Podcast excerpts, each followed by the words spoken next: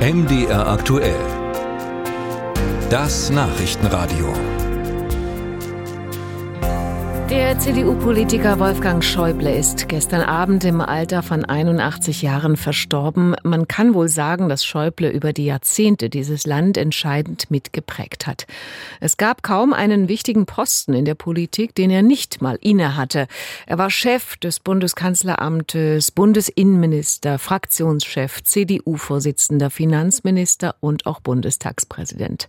Über den Politiker und den Menschen Wolfgang Schäuble habe ich mit seinem Parteikollegen Kollegen Norbert Lammert gesprochen, der vor Schäuble auch mal Bundestagspräsident gewesen ist und heute die Konrad-Adenauer-Stiftung leitet. Herr Lammert, Wolfgang Schäuble saß 51 Jahre lang im Deutschen Bundestag, Sie immerhin auch 37 Jahre. Sie haben ihn also über viele Jahre aus der Nähe erlebt. Was hatten Sie beide für ein Verhältnis? Wir sind nie enge persönliche Freunde gewesen, aber wir hatten ein mehr als routinemäßig kollegiales Verhältnis. Als ich 1980 in den Bundestag erstmals gewählt wurde, war er natürlich schon da und war damals parlamentarischer Geschäftsführer. Und damit war er für mich gewissermaßen die erste Anlaufstelle für das eigene Zurechtfinden im parlamentarischen Alltag, in welchen Ausschuss man kommt und geht, äh, wie man sich in der Fraktion verhält.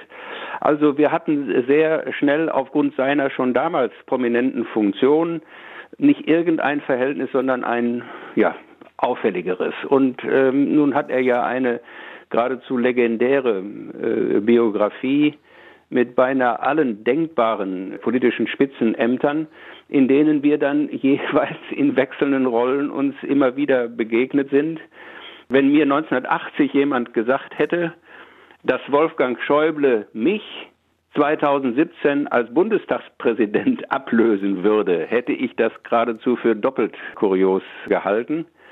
Aber tatsächlich hatten wir insbesondere auch in seiner kurzen und unglücklichen Zeit als Parteivorsitzender der CDU zwischen Helmut Kohl und Angela Merkel eine besondere Beziehung, weil ich damals Landesgruppenvorsitzender in Nordrhein-Westfalen war und bei diesem schwierigen Übergang eine ungewollt ja, auffällige Rolle spielen musste.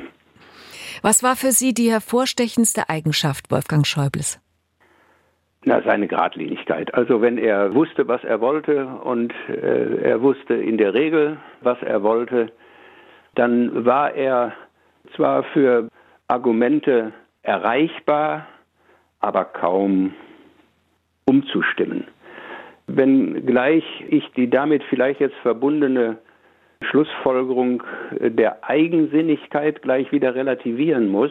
Es ist ja allgemein bekannt, dass er in der äh, Krise um die Staatsfinanzen Griechenlands und der Behandlung Griechenlands als Euro-Mitgliedsland anderer Meinung war als Angela Merkel.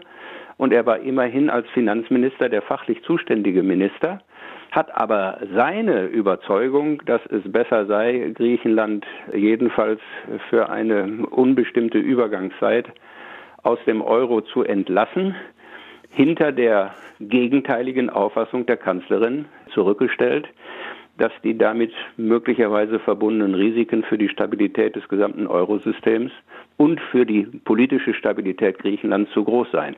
Also obwohl er nun zweifellos in dieser wie in vielen anderen Fragen eine sehr dezidierte persönliche Meinung hatte, war er gleichzeitig auch ungewöhnlich diszipliniert, was das Einsortieren der eigenen Meinung und eigenen Position in größere Zusammenhänge betrifft.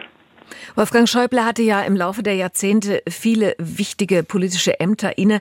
Nur Bundeskanzler oder Bundespräsident ist er nie geworden. Hat ihn das gewurmt? Er hätte erkennbar beides gerne gemacht. Und er hätte zweifellos auch beides gekonnt. Insofern, ich will es mal andersrum formulieren. Obwohl Wolfgang Schäuble nie Bundeskanzler oder Bundespräsident wurde, wird er in der Geschichte der Bundesrepublik Deutschland ganz sicher stärkere Spuren hinterlassen, als manche, die Bundeskanzler und Bundespräsident geworden sind.